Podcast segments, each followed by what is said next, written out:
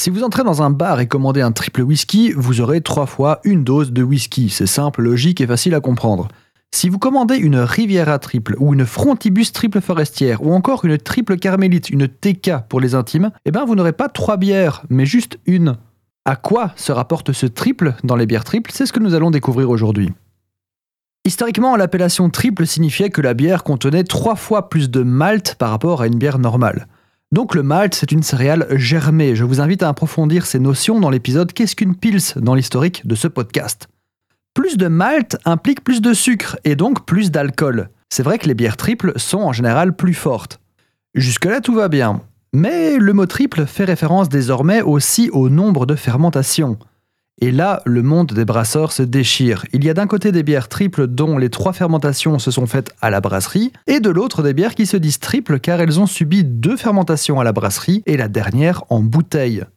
Les premiers crient qu'une fermentation de garde, donc en bouteille, n'est pas aussi accomplie qu'une fermentation classique, et que ce triple compte plus pour un 2,5. Les autres répondront qu'il n'y a pas de réglementation à ce sujet et que le triple est un bon argument marketing certaines bières affichent triple ou triple, car la Belgique ayant énormément façonné le monde de la bière, surtout en matière de triple justement, il est logique d'y trouver les appellations en français ou en néerlandais, deux de leurs trois langues officielles.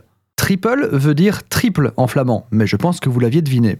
Trois fermentations en cuve contre trois fermentations dont une en bouteille. Y a pas de quoi s'y perdre, non?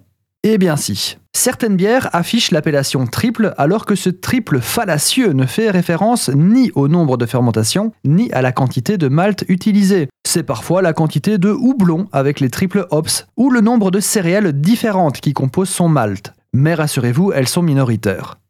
Donc, une bière sera triple, soit car elle contient trois fois plus de malt par litre d'eau, et ou car elle a été fermentée trois fois, ou deux et demi pour les puristes.